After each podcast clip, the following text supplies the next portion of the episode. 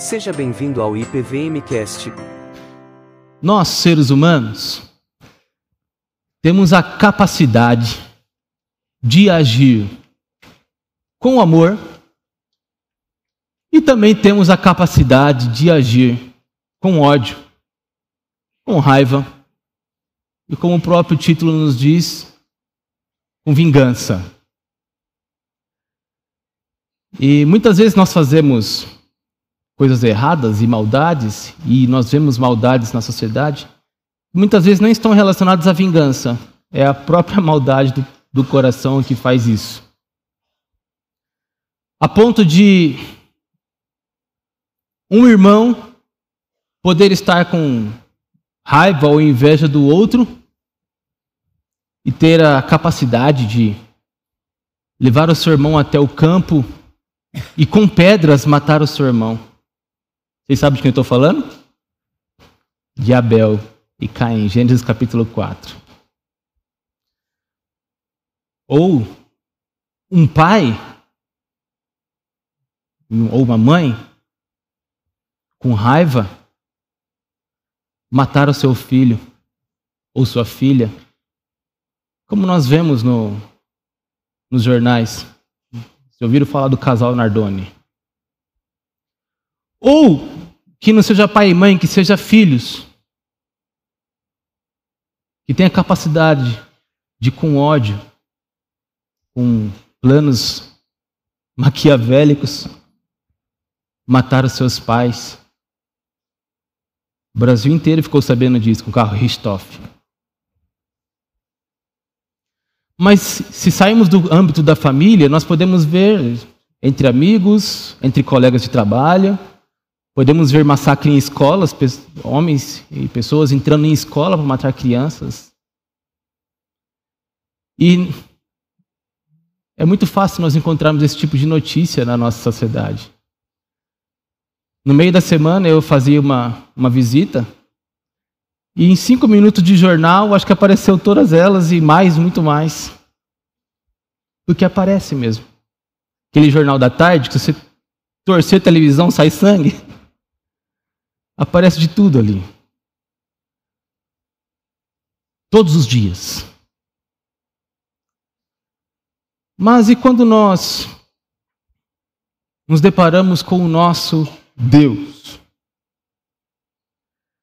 Nós esperamos dele a solução, a, que essas coisas mudem. Não vemos a hora de chegarmos no novo céu, na nova terra, onde isso não haverá mais.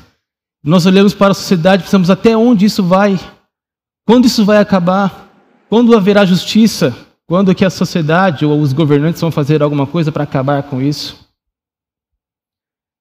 Em vez de essas pessoas que fazem essas maldades fazer aquilo que eu abri o sermão falando, porque todos nós temos a capacidade de amar. Todos nós temos a capacidade de dizer eu te amo, eu te sirvo, eu quero fazer é, aquilo que vai ser bom para você. Mas faz o contrário. E Deus? Como que ele age quando ele olha para todas essas atrocidades, todos esses problemas, todas essas maldades? O que está no coração de Deus? Algo temeroso falar o que está no coração de Deus.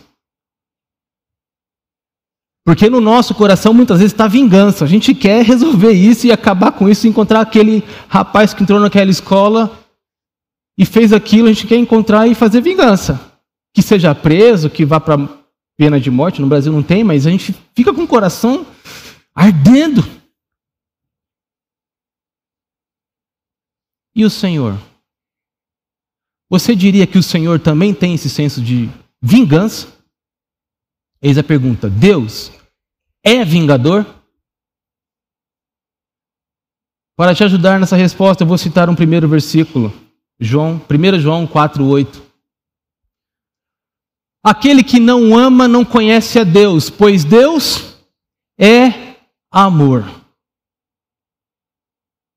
E eu repito a pergunta: Deus é vingador? Eu quero então ler o próximo texto. Naum, capítulo 1, versículo 2. O Senhor é Deus zeloso e vingador. Eu não sei qual tinha sido a sua resposta, mas a palavra de Deus sempre tem a resposta final. O Senhor é vingador e cheio de ira. O Senhor toma vingança contra os seus adversários e reserva indignação para os seus inimigos. Pastor, agora eu pensava que eu estava servindo a um Deus que é amor, bondoso, misericordioso, paciente, longânimo, assaz benigno, como diz a palavra. Jamais que ele fosse o vingador, cheio de ira. Esse é o Deus que a Bíblia relata. Eu falava ontem com a Esther que Deus não, não tem preocupação nenhuma, absolutamente nenhuma, na Sua palavra inteira, de mostrar-se como o Deus bonzinho, como o Deus do amor supremo e ponto final. Deus não tem preocupação com isso. Basta olharmos para o dilúvio, para a destruição de Sodoma e Gomorra, e tantas outras coisas que não, não vou citar aqui, mas que você conhece na história de Israel. E que nós começamos a ter uma percepção mais ajustada acerca de quem servimos. E isso certamente vai moldar nossos passos e vai guiar aquilo que nós vamos fazer e dizer. Eu quero contar uma historinha. Havia um, um soldado que estava fazendo o cuidado noturno de um armazém. E um homem ligou para ele e falou: "E aí, como que estão os carros de Honda estão aí? Quantos estão? Quantos carros nós temos aí? Nós temos dez carros." E começou a decifrar, é, descrever o que, que estava ali dentro do armazém. E tem aqui dois, dois carros também. De um velho babão que nunca vem aqui. Aí, esse rapaz que ligou para ele, soldado, você sabe com quem que você está falando? O soldado não. Com os donos desses dois carros. O sargento Garcia.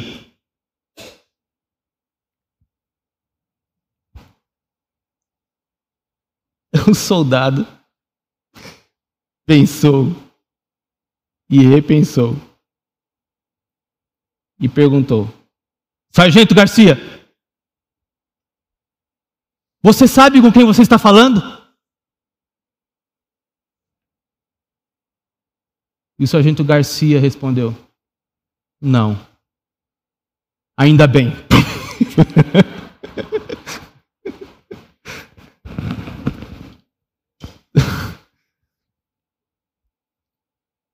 Quando nós sabemos com quem nós estamos lidando, nós mudamos o nosso, nossos atos, nossas atitudes, nossas ações e reações.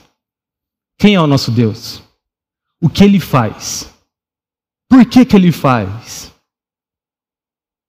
Vai moldar o nosso dia a dia. Quando nós olhamos para essas realidades e ficamos com esse senso de injustiça, de vingança, quando nós conhecemos o Deus que é o vingador, o nosso coração se ajusta. E se, se pacifica. Mas eu quero falar um pouco sobre esse texto de Naum, porque o profeta Naum profetizou por volta de 650 antes de Cristo. 640.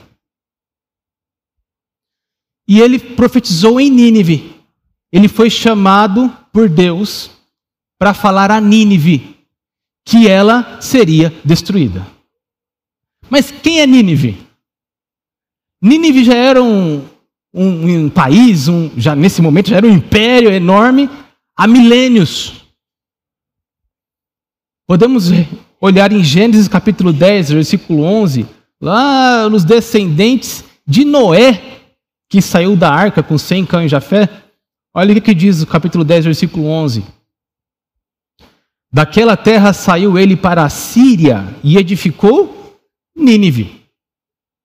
Nínive já está sendo edificada lá nos primórdios, muito antiga, lá na Mesopotâmia, no norte da Palestina, bem no norte. E quando o profeta Jonas é chamado para ir a Nínive pregar, mais de mil anos depois da sua existência, o Senhor diz para Jonas, capítulo 3, versículo 2: Jonas, dispõe-te e vai à grande cidade de Nínive e proclama contra ela a mensagem que eu te digo. Grande cidade Nínive. Depois de milênios, como eu disse, muitas dinastias, muitos reis, muitos governantes, muita história, a, Nínive, que era uma cidade pequena, se tornou um país grande e esse império foi crescendo de modo que o império assírio se tornou o maior da antiguidade, o mais poderoso, o mais temido exército da antiguidade. E quem ouvia falar do exército de Nínive já ficava tremendo, com medo, não querendo nem pensar no que podia acontecer com eles. Então, esse povo assírio, ou de Nínive, levantou a ira e a vingança de Deus. Por quê? Eu já disse algumas coisas. A cidade de Nínive era malvada. Aqui, em, em Naum, capítulo 3, versículo 1, eu quero ler um versículo com vocês. Aqui está falando de Nínive.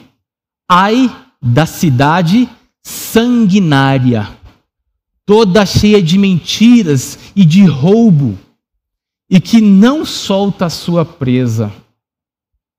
Nínive tinha aquele exército que, quando conquistava um exército opositor, torturava, torturava os seus é, subjugados, furava-lhes os olhos, vazavam-se os olhos dos seus inimigos, cortavam-se suas orelhas, cortavam-se seus narizes, cortavam suas mãos, cortavam seus pés, arrancavam suas peles, eles vivos muita maldade, muita crueldade, muita ruindade. Horrível só de pensar em cada uma dessas coisas. Acendeu-se a ira do Senhor. Uma cidade cheia de feitiçaria, cheia de idolatria.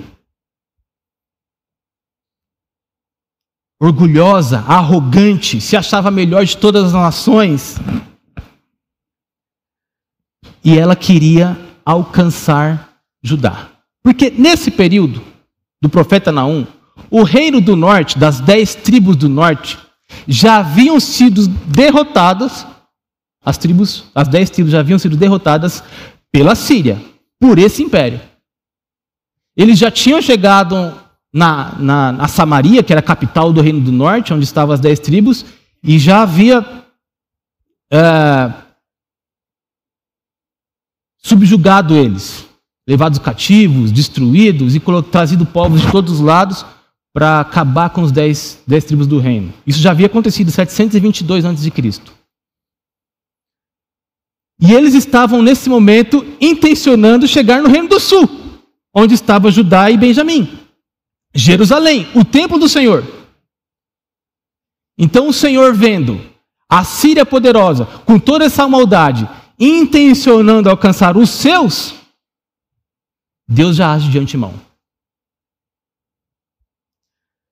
E fala no capítulo 1, versículo 3 de Naum. Mas de sobre ti, Judá, que é o reino do sul, quebrarei o jugo deles e romperei os teus laços. Ou seja, vocês não vão ser escravos deles. Eu vou libertar vocês da opressão deles. Vocês não vão cair em toda essa maldade. E o capítulo 2, versículo 2, nós temos dito: porque o Senhor restaura a glória de Jacó, como a glória de Israel, porque saqueadores o saquearam e destruíram seus sarmentos. Então Deus está falando para ajudar, calma. Antes que eles façam, eu vou fazer. E um último motivo porque Deus estava com tamanha ira contra Nínive, contra a Síria, é porque vocês lembram que foi um pregador falar do evangelho lá? Quem foi? Jonas. Há 150 anos atrás, Jonas já havia sido chamado por Deus, vai lá em Nínive e fala assim, arrependei-vos e convertei-vos, senão eu vou destruir vocês em 40 dias. Jonas foi. Eles se arrependeram? Sim. E o Senhor livrou eles de ser destruídos naquele momento. Falou, ok. Eles se arrependeram com pano e saco, ajoelhados, temeram o Senhor e buscaram o Senhor. Mas Anos depois, eles abandonaram o conhecimento de Deus, a vontade de Deus. Eles abandonaram aquela aquela salvação que Deus estava dando para eles e negaram o Senhor. Então o que mais poderia fazer o Senhor por eles? Ok, então o que aconteceu com Nínive. Eu quero ler com vocês alguns versículos. É, melhor ler, eu acho que o texto é muito explicativo. E eu quero ler com vocês, acompanhem a leitura de alguns versículos desse pequeno livro de três capítulos apenas. Livro do profeta Naum. No capítulo 1, versículo 9, diz assim: Que pensais vós contra o Senhor? o profeta Naum fala: Ele mesmo vos consumirá de todo. Não se levantará por duas vezes a angústia, assim diz o Senhor, por mais seguro que estejam, por mais numerosos que sejam, vocês se acham, ainda assim serão exterminados e passarão. Eu te afligi, mas não te afligirei mais, Deus fala para Jacó, para Judá. Capítulo 1, versículo 14. Vamos pular alguns versículos. Porém, contra ti, a Síria, o Senhor deu ordem que não haja posteridade que leve o teu nome. Ou seja, vocês vão ser completamente destruídos, não vai sobrar ninguém. Da casa dos teus deuses exterminarei as imagens de escultura e de fundição. Farei o teu sepulcro, porque tu és vil. Eu vou fazer aonde vocês vão ser enterrados, nos escombros. Veja a ira de Deus, a vingança de Deus sendo demonstrada aqui contra essa cidade, viu? Capítulo 2, versículo 4, vamos para o capítulo 2 já.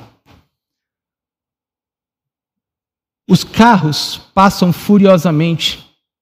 Aqui já, já temos uma, uma, uma demonstração do que vai acontecer. 50 anos antes, o profeta Naum já falando para eles: vai acontecer isso, isso, isso, isso, isso. Deus é dono da história. Ele faz o que quer, quando quer, porque quer.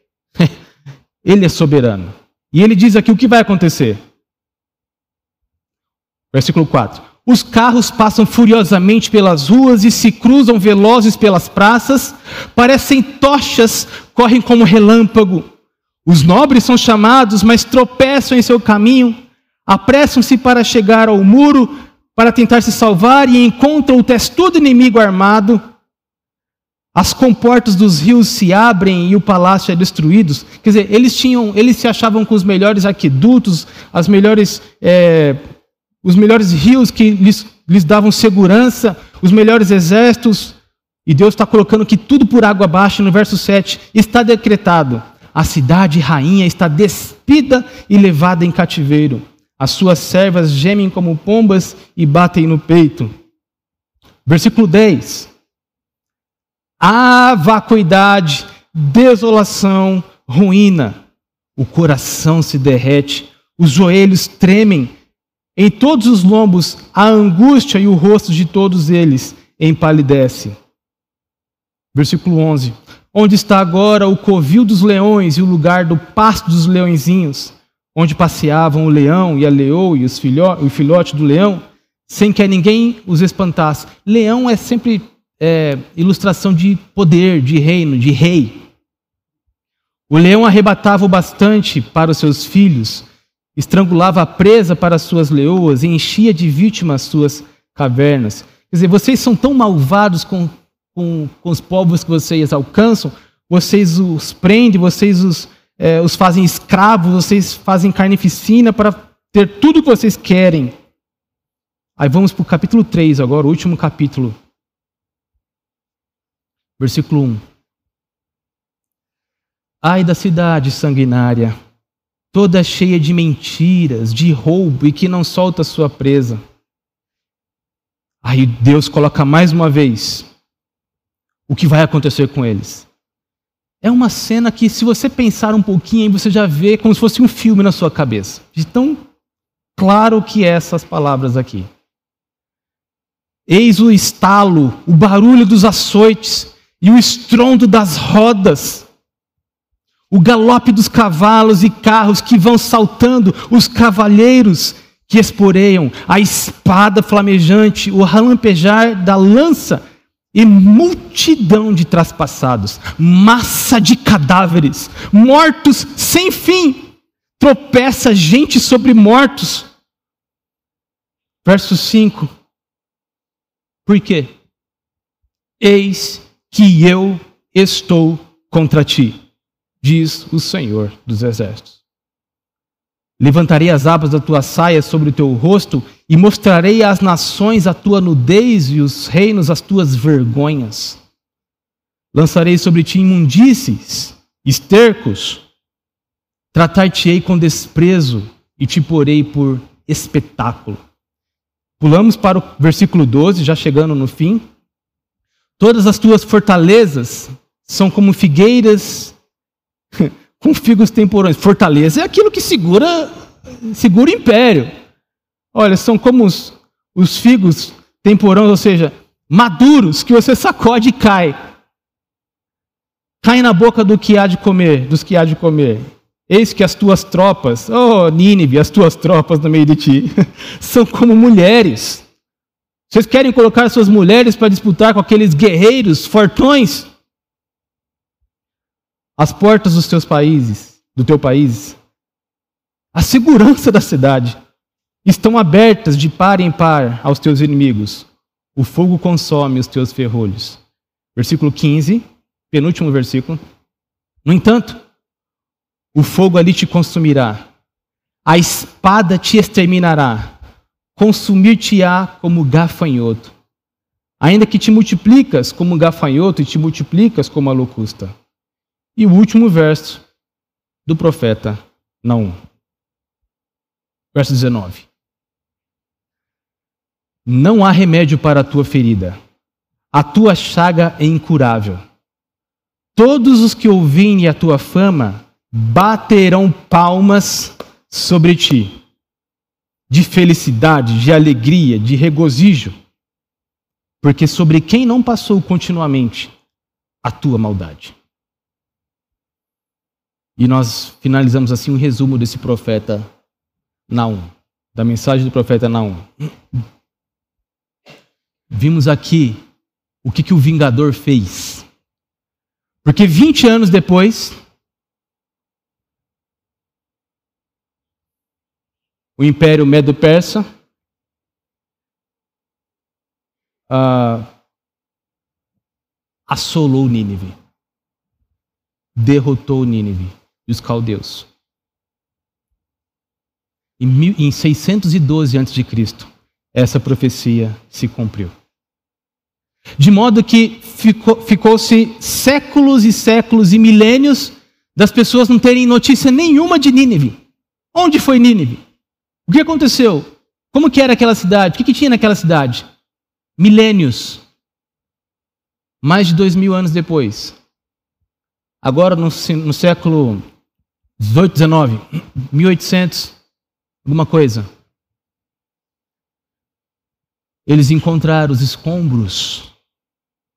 E ao escavar esses escombros, eles encontraram uh, os materiais de Nínive, as, as inscrições nas pedras de como eram seus reis, seus, seus, suas maldades, do jeitinho que está na Bíblia.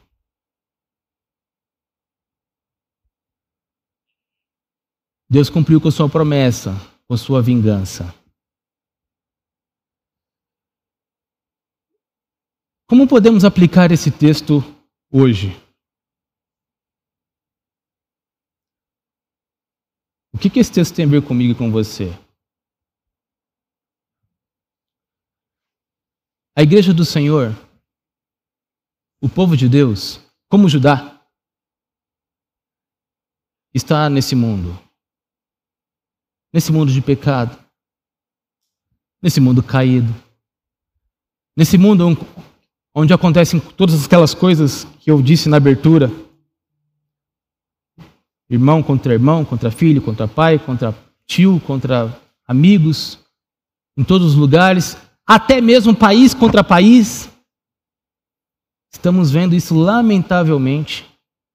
Cada dia que passa, mais alianças, mais alianças contrárias, polarizando o mundo em duas partes. Não sabemos até quando. Tamanha maldade, tamanho egoísmo, tamanha arrogância, tamanho uh, sede do poder. E a igreja está aqui, como Judá estava lá. E mais que isso, a igreja também é perseguida.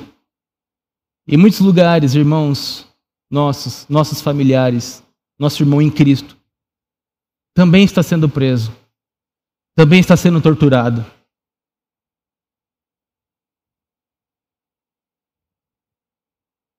Talvez não como Nínive chegou a fazer, cortando a barriga das grávidas no meio da rua. Não sei. Mas a maldade havia lá e há hoje também. E nós? Como nós nos portamos diante dessa situação? Porque da mesma maneira que eles lá estavam no meio daquele contexto, eles planejavam fazer mal para o filho do Senhor. E eles já haviam tido conhecimento de Deus, estavam negando. Mesma coisa hoje. Nós nesse mundo também somos alvo deles. E o evangelho está sendo pregado. Pregado há dois milênios. Muitos creram, muitos países se converteram, a Europa toda se converteu. A América também, América do Norte. Mas a, a Europa começou a se afastar, e se afastar, e se afastar, e se afastar. A América do Norte está se afastando, e se afastando, e se afastando do Senhor. E nós no Brasil, que ainda estamos na ascensão do, evangelismo crescer, a qualquer momento também pode acontecer o que está acontecendo na América do Norte. Se apagar, se apagar, se apagar. Cada vez mais. E qual é a mensagem que a palavra nos traz para este contexto de hoje que espelha o que aconteceu em Nínive? Existe?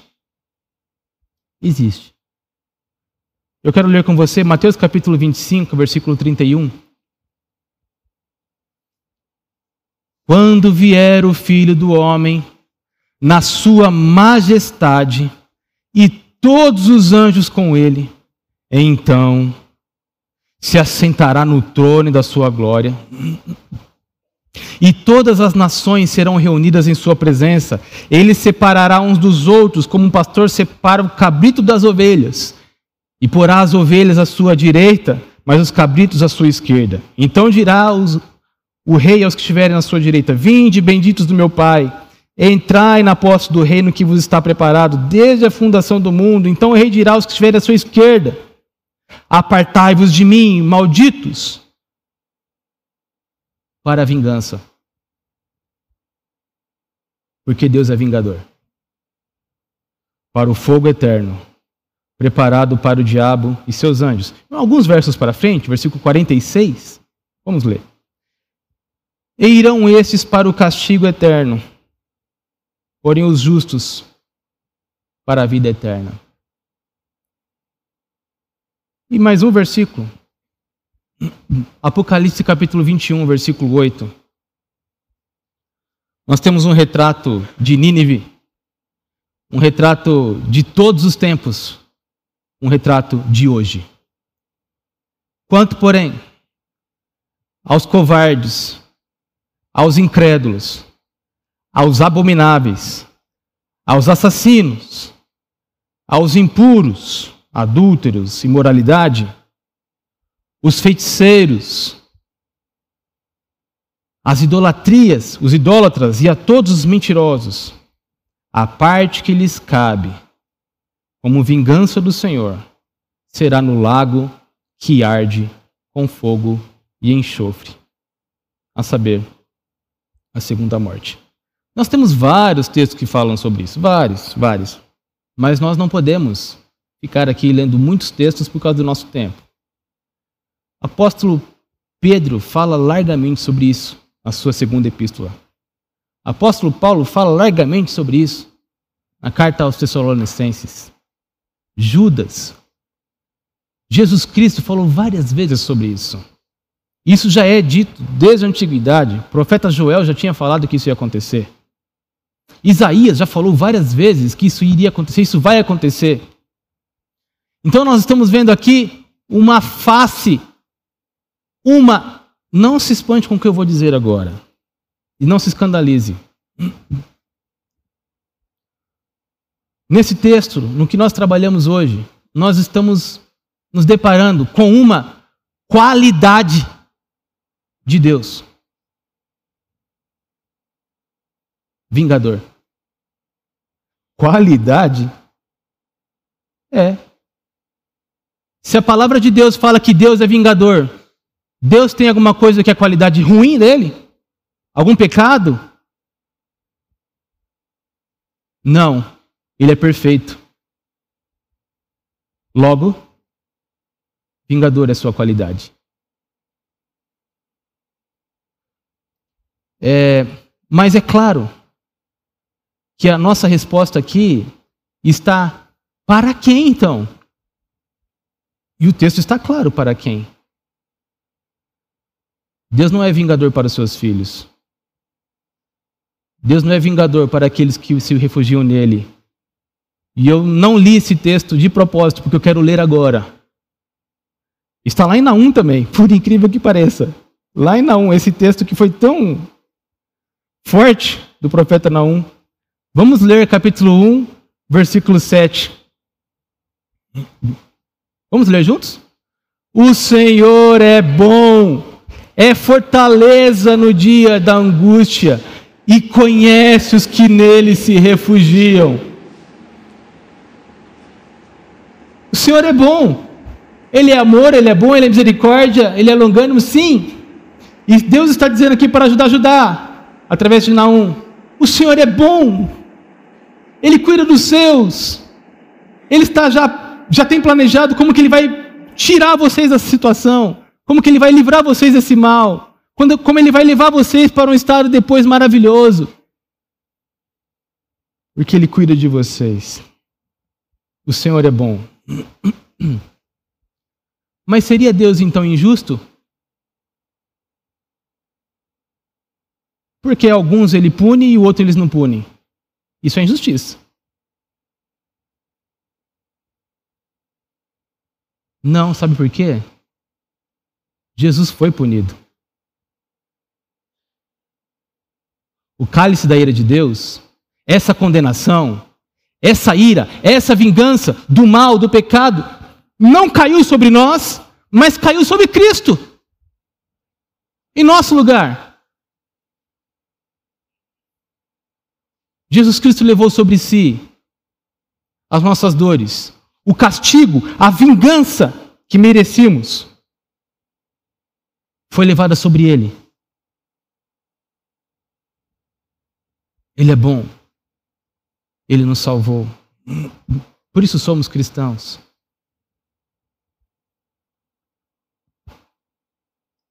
Jesus tomou sobre si o nosso jugo, nossa sentença, a ira da vingança de Deus.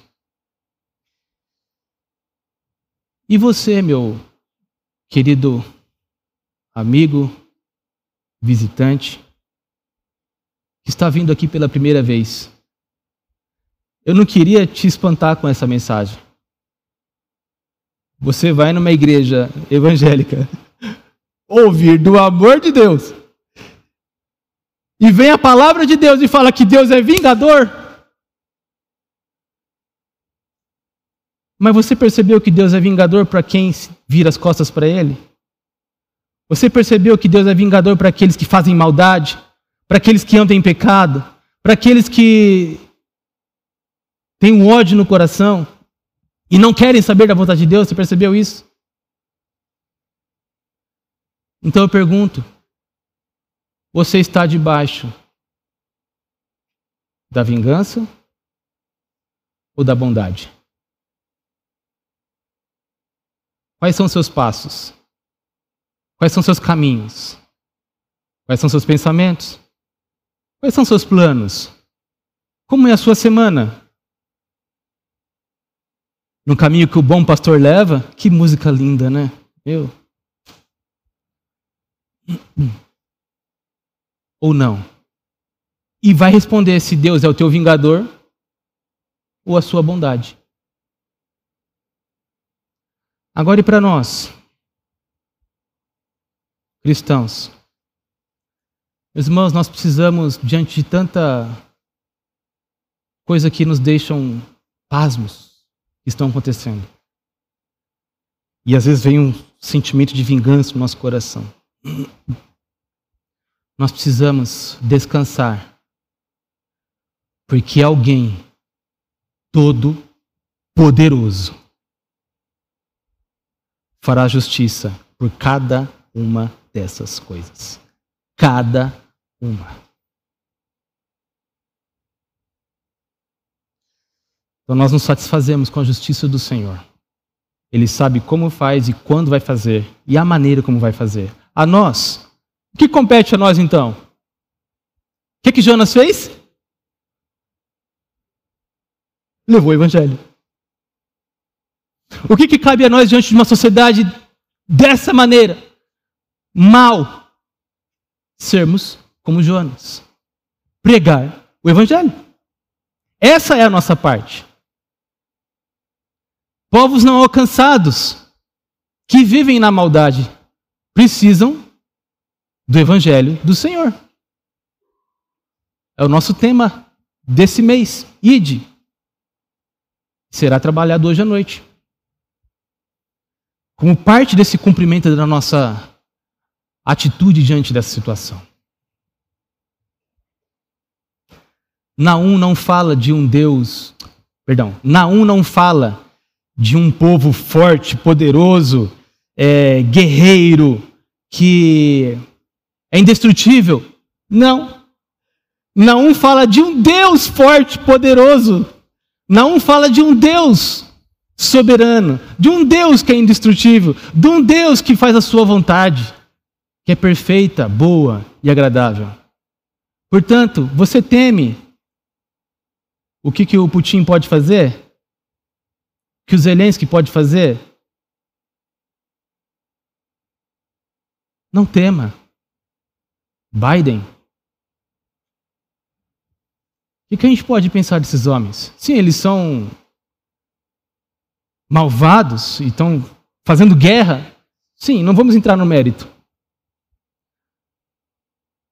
Mas nós cremos num Deus que em Isaías 40 fala da sua grandeza, da sua majestade, que os povos são como nada diante dele, os reis são como nada, as nações são como nada, como um vácuo.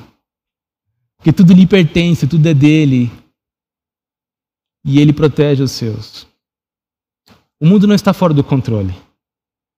A sociedade não está fora do controle. É apenas um contexto onde nós estamos vivendo. Vamos fazer como Jonas, levar o evangelho, nos descansar na justiça do Senhor, que será feita impreterivelmente, como vimos alguns textos e tem muitos outros. A vingança do Senhor será eterna sobre aqueles que fazem isso. Eterna. E o nosso Deus, ó Rei das Nações, ó Senhor nosso Deus, um temível, com amável ao Senhor, tremendo ao Senhor. Então, queridos, nesse final de, de meditação, eu queria que nós apenas fechássemos com, essa, com esse panorama maior, mais abrangente a respeito do nosso Deus. Não limitado. Ele é o Rei das nações e todas as nações virão e adorarão ao Senhor. Deus é vingador. Mas para nós, Ele é o bom Salvador.